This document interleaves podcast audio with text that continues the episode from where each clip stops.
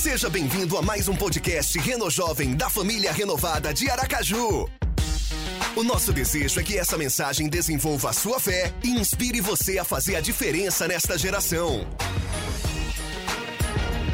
Então fique ligado, aproveite a mensagem, porque aqui tem lugar para você também. Estamos em uma série de mensagens chamada Sete Chaves para renovar corpo, alma e espírito. A primeira chave foi renovar a vida espiritual. E já vimos vários depoimentos, você pode olhar lá no nosso Instagram, arroba Renojovem depoimentos de jovens que viraram essa chave. E a segunda chave foi renovar o corpo. E a gente tem aqui dois testemunhos que nós queremos compartilhar com vocês. O primeiro testemunho é o testemunho da Ana Carolina. Ela diz assim: Nessa quarentena estava muito sedentária e procrastinando minha vida de atividade física. Foi aí que o Reno Jovem fez toda a diferença. Nessa chave maravilhosa, falando sobre o cuidado com o corpo, tomei a atitude de começar. Foi maravilhoso essa semana começar junto com os nossos líderes logo cedo, orando e suando. No primeiro dia estava muito cansada, mas no segundo dia em diante já estava me sentindo melhor e mais disposta. Como foi importante. Essa chave, com certeza, a próxima será melhor ainda. Cuidar do corpo e da mente é algo fundamental. Valeu, Ana Carolina, obrigado. O segundo é da Ana Regina, olha só. Na primeira mensagem, Desafio de Sete Chaves, Deus me impulsionou a priorizar mais o meu tempo em oração e devocional no início do dia. Ao abrir os olhos, estar com Deus tem sido minha prioridade desde então. É incrivelmente maravilhoso o tempo de oração e meditação na palavra. Na segunda chave, fui despertada para cuidar mais do meu corpo, que é templo do Espírito Santo. Confesso que estava negligenciando sem manter uma alimentação saudável e sem praticar exercícios. Comecei a organizar de maneira mais adequada minha rotina diária.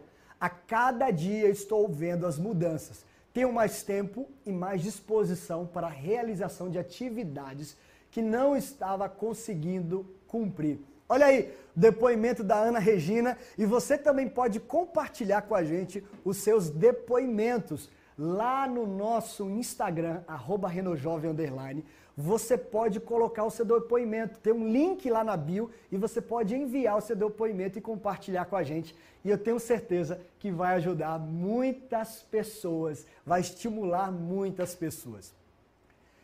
Essas e outras estão disponíveis lá no nosso eh, Instagram, arroba renojovem, underline. Inclusive, a primeira chave, a segunda chave, você pode assistir completa lá no nosso canal uh, do IGTV no Instagram e também aqui nesse canal do YouTube.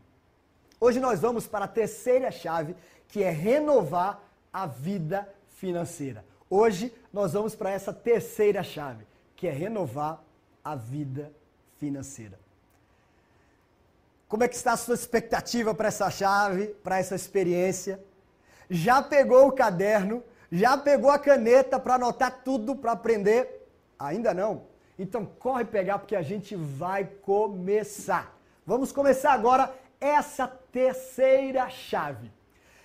Você já chegou a pensar como as questões do mundo financeiro podem influenciar sua vida? Ou como suas questões financeiras podem influenciar na vida de outras pessoas? Você já pensou nessas duas perguntas? Esse é o cenário da vida real.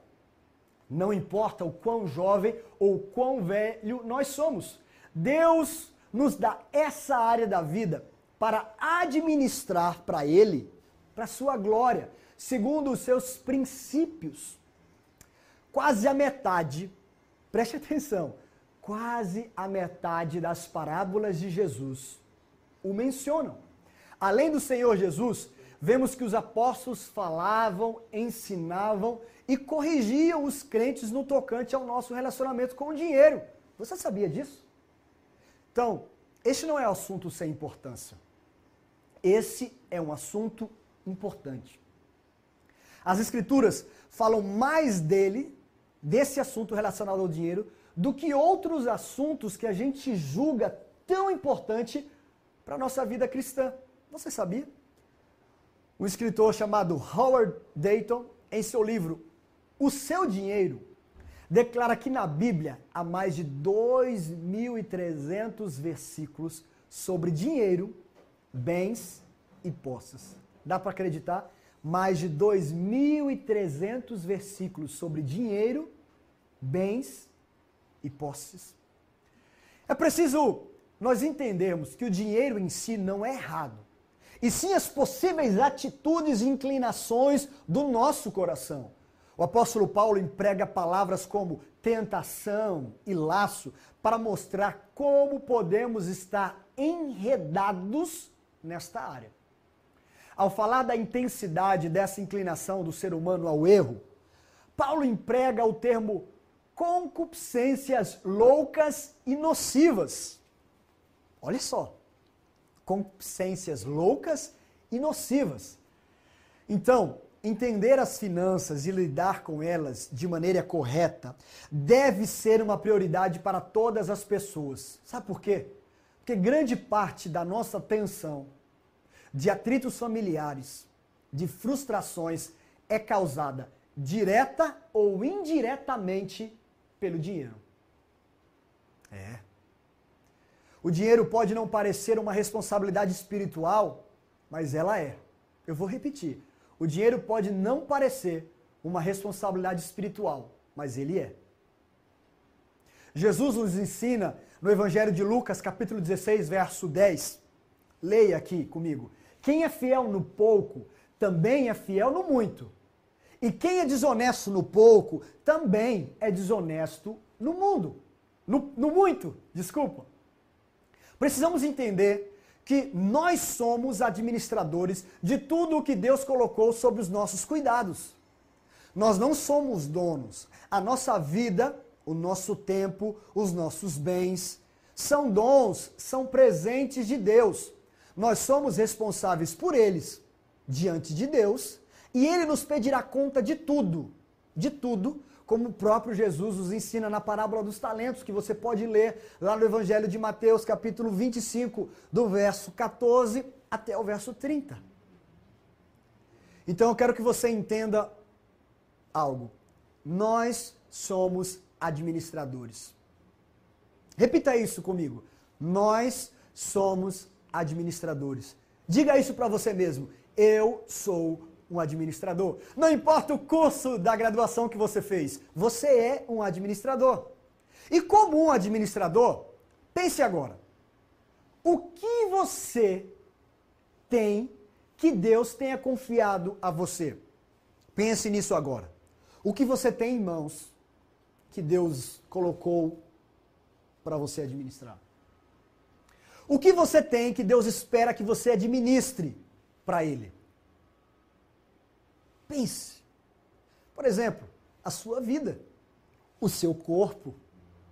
Você tem que administrar o seu tempo, a sua santidade, os seus estudos, os seus talentos, a sua casa, o seu quarto, a sua cama, os seus talentos, o seu apartamento, o seu cônjuge, o seu celular, os seus filhos, um carro, uma bicicleta, etc. E uma dica para você solteiro: você solteiro, quero dar uma dica para você. Recentemente tivemos o Reno Jovem Love, que você pode acompanhar no nosso canal do YouTube, falando sobre relacionamento amoroso, mas eu quero dar aqui uma dica para solteiro. Encontre alguém que administre bem a própria vida e o dinheiro dela. Não estou dizendo para você encontrar uma pessoa que tenha muito dinheiro. Não é isso. Encontre uma pessoa que administre bem a vida dela e o dinheiro que ela tem em mãos. Quando eu conheci a Amanda, e eu observei como ela administrava a vida dela, o tempo e a relação dela com o dinheiro, eu fiquei feliz. Se era uma boa ou uma má administração, se ela era dominada pelo dinheiro ou não. E graças a Deus ela passou nesse teste. E hoje nós estamos casados. Já vão fazer sete anos. Preste atenção. Seguir as orientações de Deus para as finanças vai nos ajudar não só a administrar fielmente nosso dinheiro, mas também, escute isso, escute isso com atenção, a viver cada dia com paixão e propósito. Seguir os direcionamentos de Deus para a administração financeira não apenas vai nos ajudar a administrar o dinheiro, as finanças, mas também a viver cada dia com paixão e propósito. Eu quero compartilhar com você agora sete disciplinas para administrar o seu dinheiro. Sete disciplinas para administrar o seu dinheiro. Primeiro, primeira disciplina para administrar o dinheiro é você não amar o dinheiro. Anota isso aí. Não amar o dinheiro. A Bíblia diz em 1 Timóteo, capítulo 6, verso 10, o seguinte: olha só o que diz em 1 Timóteo, capítulo 6, verso 10. O amor ao dinheiro é a raiz de todos os males. Amar o dinheiro pode levar a toda espécie de maldade e de vícios. Amar o dinheiro pode levar a toda espécie de maldade e de vícios. A síndrome do enriqueça depressa do investimento financeiro especulativo, sabe, com muita frequência conduz a muitos desastres. Jesus diz em Mateus capítulo 6, verso 21: Onde estiver o seu tesouro, aí estará também o seu coração. No verso 24, Jesus continua dizendo o seguinte: Ninguém, olhe só, ninguém pode servir a dois senhores, pois odiará um e amará o outro, ou se dedicará a um e desprezará o outro. Vocês não podem servir a Deus e ao dinheiro. Palavras de Jesus, fortes, né? Mas verdadeiras. Verdadeiras. Ou nós amamos o dinheiro e odiamos o nosso Deus, ou odiamos o dinheiro e amamos o nosso mestre. Não podemos simplesmente amar o dinheiro e amar o mestre. Essa é a primeira disciplina, não amar o dinheiro. Segunda disciplina que eu quero compartilhar com você agora é a seguinte: ser dizimista. E essa é uma dica para você também, solteiro. Procure o seu futuro cônjuge ou a sua futura cônjuge que seja dizimista. Essa disciplina é muito importante. O plano de Deus é que os administradores, lembre-se, nós somos administradores, deem uma porção da sua renda a ele e a sua obra. Malaquias capítulo 3, verso 10 diz assim, na nova tradução da linguagem de hoje: Eu, o Senhor, Todo-Poderoso, ordeno que tragam todos os seus dízimos aos depósitos do templo, para que haja bastante comida na minha casa. Ponham-me à prova, diz o Senhor, e verão que eu abrirei as janelas do céu e farei cair sobre vocês as mais ricas bênçãos. Esse texto é incrível. Veja outro texto da palavra de Deus, Provérbios capítulo 3, verso 9. Honre o Senhor com os seus bens e com as primícias de toda a sua renda. Dois textos importantíssimos. Eu quero ler agora para você uma frase do famoso pregador Billy Graham. Ele falando sobre esse tema, ele diz o seguinte: embora todo o nosso dinheiro pertença na realidade a Deus, a Bíblia apresenta o dízimo como uma resposta mínima de gratidão a Deus. Você não pode se esquivar dele. A Bíblia promete bênçãos materiais e espirituais à pessoa que doa a Deus. Você não pode doar mais do que Deus. Eu o desafio a tentar e a comprovar. Essa é a segunda disciplina, ser dizimista. Terceira disciplina, anote, registre, ser generoso. Ser generoso. É isso mesmo. Provérbios 11, 24 diz assim: olha só, Provérbios 11, 24. Uns dão com generosidade. Olha só, uns dão com generosidade. e têm cada vez mais. Já outros retêm mais do que é justo e acabam na pobreza. Olha o que o sábio Salomão está nos ensinando aqui. A generosidade é um dos admiráveis atributos que um ser humano pode ostentar. Porém, admiração e estima, sabe, não são os únicos benefícios trazidos pela generosidade. Além da alegria genuína que sentimos sempre que ajudamos a suprir as carências do próximo, Salomão promete que aos generosos jamais faltará algo. Todas as suas verdadeiras necessidades serão atendidas. E que eles, os generosos, encontrarão uma prosperidade cada vez maior, mais abundante. Isso é incrível. E a palavra de Deus diz: aquele que semeia, isso vai colher. Para Salomão, generoso é aquele que de uma parte do que tem, é, ele entrega, ele doa para suprir a necessidade do próximo. E faz isso sem esperar receber nada em troca. Não é aquela troca. Sabe, não é aquela pessoa que dá algo para você, mas espera receber algo em troca. Não, isso não é generosidade, isso é troca. Generosidade é você dar sem esperar nada em troca. Sem esperar receber outro presente ou, ou favor. E embora ele fale do aspecto financeiro e material, a generosidade, escute isso, não se limita ao aspecto financeiro. Ser generoso significa estar voltado para as necessidades dos outros, sejam elas quais forem. E muitas pessoas pensam que é preciso ser rico para ser generosidade, mas, mas essas pessoas estão enganadas, sabe? Estão completamente enganadas. Eu conheço muitas pessoas que não são ricas, e doam generosamente tudo o que têm. Elas doam tempo, elas doam palavras gentis, de encorajamento, elas doam amizade verdadeira, elas doam sorriso, elas doam consideração, gestos atenciosos e não falta nada para elas. Mas sabe o que acontece com aqueles que não são generosos? Aqueles que não são generosos, Salomão afirma que ficarão pobres.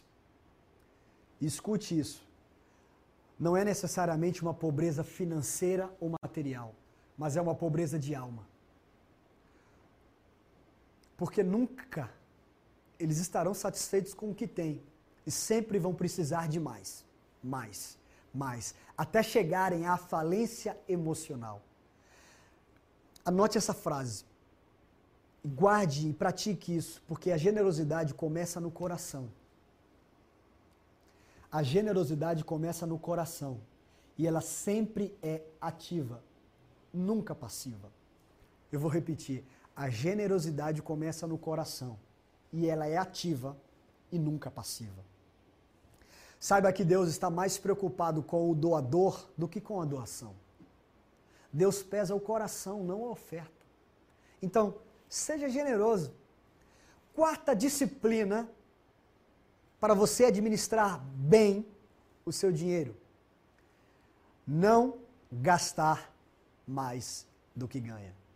Ei, jovem, adolescente, homem mulher, não gaste mais do que você ganha. Não gaste mais do que você recebe. Parece óbvio, não é?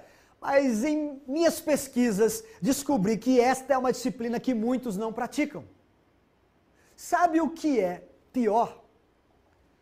O desconhecimento das finanças pessoais é tão grande que, acredite, existe quem pense que gasta menos quando na verdade gasta mais.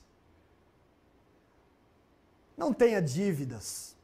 Não viva endividado. A Bíblia diz, olha só, o que a Bíblia diz em Provérbios 22, 7.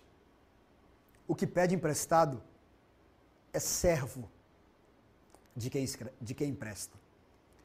Em outras traduções diz que é escravo. Em Romanos capítulo 13, verso 8, diz assim: Não fiquem devendo nada a ninguém. Estar endividado é uma forma de servidão.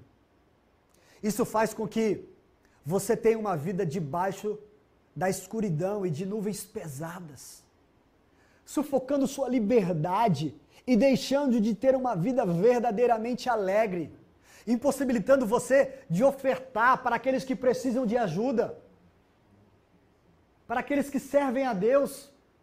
Crie o hábito de analisar o quanto entra e o quanto sai da sua conta, da sua carteira. E esse é um ponto crucial das finanças pessoais: gastar menos do que você ganha. E sabe como você pode fazer isso? Comece a monitorar os seus gastos. É fundamental em finanças pessoais que se passe a anotar cada despesa que se realiza. Isso eu aprendi na minha casa com meu pai e vi de perto e fui estimulado com um amigo meu, Júnior. Ele fazia isso em um caderno, um bloco de anotações que ele deixava no carro dele. Tudo que ele comprava, do mais barato ao mais caro, ele registrava. E hoje, você pode fazer isso através de um aplicativo, como eu faço. Ou através de uma planilha de Excel, ou simplesmente um caderno. O importante é que você faça, para que você conheça exatamente como está gastando o seu dinheiro, para que você possa identificar possíveis desperdícios e você tenha suas finanças sob controle. Então, essa é a quarta disciplina. Não gaste mais do que você ganha. Não viva endividado. Quinta disciplina. Anota isso aí. Você jovem, você adolescente, para sua vida, para sua carreira, sabe? Não importa se você não é um ainda, se você não tem salário, se você tem a, a mesada do papai e da mamãe, não importa, comece a administrar o que você tem recebido. Quinta disciplina: viva de acordo com a sua condição financeira. Viva de acordo com a sua condição financeira. Parte da disciplina que é tão necessária para o sucesso da sua administração financeira vem do entendimento que você deve viver de acordo com a sua condição financeira. A gente já viu que não é inteligente gastar mais do que se ganha. E saiba que ignorância ou uma má administração financeira não é uma bem-aventurança. Não é sábio, não é inteligente. Não vai fazer você ser uma pessoa bem-sucedida. Por isso, Preze por sua saúde financeira em longo prazo e faça escolhas inteligentes. Viva de acordo com a sua condição. Guarde isso. Sexta disciplina. Tá anotando aí? Tá registrando? Se perdeu em alguma, aqui no nosso chat você pode acompanhar tudo e registrar. Anota isso que vai servir para a sua vida. São práticas e disciplinas que eu procuro colocar em prática na minha vida na minha casa, na minha família. Sexta disciplina: fazer um planejamento financeiro pessoal. Faça um planejamento financeiro pessoal. Faça isso. É fácil, parece difícil, mas comece a fazer. O planejamento financeiro pessoal nada mais é do que definir uma estratégia para a tomada de decisões. Sabe? a partir do que você vai utilizar como ferramentas de controle, de administração, empregando com inteligência ou empregando uma inteligência capaz de facilitar a realização dos objetivos, levando em consideração o seu perfil, a sua condição e a sua característica pessoal. Um planejamento serve para você organizar as suas ações, para alcançar metas financeiras, para prosperar, para se desenvolver, para crescer. E assim, pode ser utilizado para quitar dívidas, para não ficar endividado, para pagar as contas em dia, para no futuro, para daqui a alguns anos comprar casa, carro, multiplicar o seu patrimônio. Sabe como você pode fazer isso? O planejamento financeiro deve ser um processo contínuo e abranger a identificação e o equilíbrio do que entra e do que sai. Você deve também prever um ajuste de contas. Sabe, escolher formas de investir. Renegociar as dívidas que você tem, quitar elas, resolver elas. Não seja um jovem, um adulto que vive em dívidas, que vive assumindo dívidas. Então, anote agora isso que eu vou falar. Registre isso aqui. Organize suas contas. Organize suas contas pessoais. Faça um controle mensal do que você recebe, do que você ganha e do que você gasta, do que sai. Não gaste mais do que você recebe. Defina objetivos e projetos financeiros. Ajuste seus hábitos. Ajuste seus hábitos. O que você tem gastado, o que você tem comido, todo dia comendo fora, todo dia pedindo no iFood, ajuste os seus hábitos. Todo dia uma sobremesa, todo dia aquele cafezinho pago, ajuste os seus hábitos. Veja o que está sendo desperdiçado. Veja o que pode ser equilibrado. Tenha sempre uma reserva de emergência. É importante. Economize. Vá fazendo uma reserva. Vá economizando. Uma reserva de emergência é muito importante para esse tempo que nós estamos vivendo. E viva de acordo com a sua condição financeira. Além disso, Estude, aprenda sobre como administrar o dinheiro, como administrar as finanças, como administrar as suas contas. Eu quero compartilhar com você algo que eu tenho praticado, mas que você pode adaptar à sua realidade. Saiba quanto você ganha e divida o seu orçamento. Assim que eu olho a minha receita, eu separo o meu dízimo. Minha primeira atitude é consagrar o meu dízimo. Primeiro, antes de pagar qualquer conta, antes de fazer qualquer investimento, antes de pensar em qualquer coisa, eu separo o meu dízimo.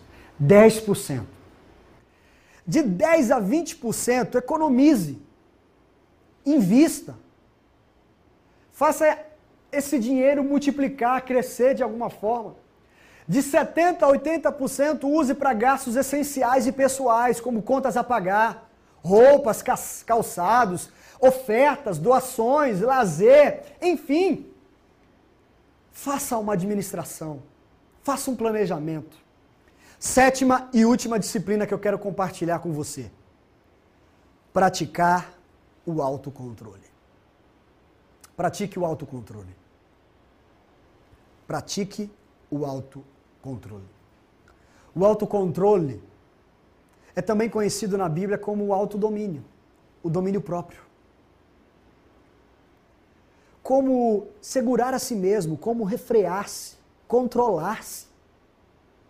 E graças a Deus por Ele ter nos dado a graça e o dom do seu autocontrole, como está registrado em Gálatas capítulo 5, verso 23. Quando nós obedecemos aos mandamentos de Deus para andar no Espírito, que é o que diz o versículo 16 de Gálatas, no capítulo 5, e buscamos nele por seu autocontrole, sobre os nossos desejos carnais, sobre as nossas necessidades, então Ele nos capacita a reinar sobre os nossos desejos. Só então nós podemos viver seu plano para a nossa vida. Infelizmente eu tenho visto jovens que não têm se controlado, que querem gastar mais do que ganham que olham nas redes sociais outras pessoas que estão em outras condições, em outras realidades e querem imitar o padrão daquelas pessoas. E vivem endividadas. Cuidado. Pratique o autocontrole. Busque esse resultado, esse fruto do Espírito Santo na sua vida. É isso que em Gálatas capítulo 5 nos diz. Então nós podemos viver guiados pelo Espírito Santo para nos controlarmos.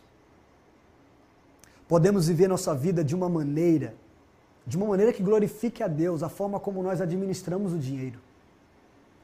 Como nós nos relacionamos com o dinheiro. As pessoas lá fora estão olhando para a sua vida como um cristão, como alguém que sabe lidar com o dinheiro ou que é dominado pelo dinheiro em tudo que fazemos, nós temos que fazer para a glória de Deus. e a nossa administração financeira deve ser sim para glorificar a Deus. Nós não podemos negligenciar um desígnio que o nosso Deus nos confiou, que é administrar nossa vida financeira para a sua glória. Ser um jovem, ser uma pessoa sem nenhum empecilho com o dinheiro, que não tem o dinheiro como um Deus. Anote isso, anote isso. Nenhuma pessoa está verdadeiramente dedicada a Deus até que o seu dinheiro seja dedicado a Deus. Eu vou, ver, eu vou repetir isso. Nenhuma pessoa está verdadeiramente comprometida, dedicada a Deus, até que seu dinheiro esteja dedicado a Deus. E agora, ao concluir essa chave, eu quero que você saiba uma verdade. Deus proverá todas as suas necessidades. Ei, jovem, adolescente, homem, mulher, você que está olhando para o futuro, para a incerteza que nós estamos vivendo, Deus proverá todas as suas necessidades. A palavra de Deus é atemporal, ela não se limita às circunstâncias e ao nosso tempo, ao que nós estamos vivendo. A palavra de Deus nos diz que Deus proverá as nossas necessidades. Mateus capítulo 6, verso 33 diz: Busquem em primeiro lugar o reino de Deus e a sua justiça, e todas essas coisas listadas anteriormente a esse versículo lhes serão acrescentadas. Sabe o que diz Salmos 37, verso 25? Já fui jovem, agora sou velho. Nunca vi o justo desamparado, nem seus filhos mendigando pão. Salmo 50, 15 diz o seguinte: Invoque-me, me busque no dia da sua angústia, e eu o livrarei, e você vai me glorificar. Segunda carta de Coríntios, capítulo 9, verso 8. E Deus, olha isso e Deus é poderoso para fazer que toda a graça lhe seja acrescentada, para que em todas as coisas, em todo tempo, tendo tudo o que é necessário, vocês transbordem em toda boa obra. Aleluia! Em Filipenses capítulo 4, verso 9, escute isso, leia isso. O meu Deus suprirá todas as necessidades de vocês. Diga isso para você mesmo: o meu Deus suprirá todas as minhas necessidades de acordo com as suas gloriosas riquezas em Cristo Jesus.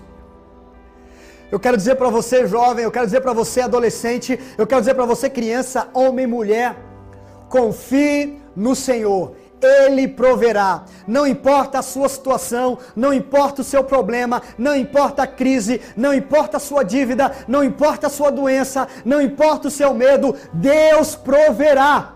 Deus proverá. Mas faça a sua parte. Coloque essas sete disciplinas em prática. Vire essa chave na sua vida.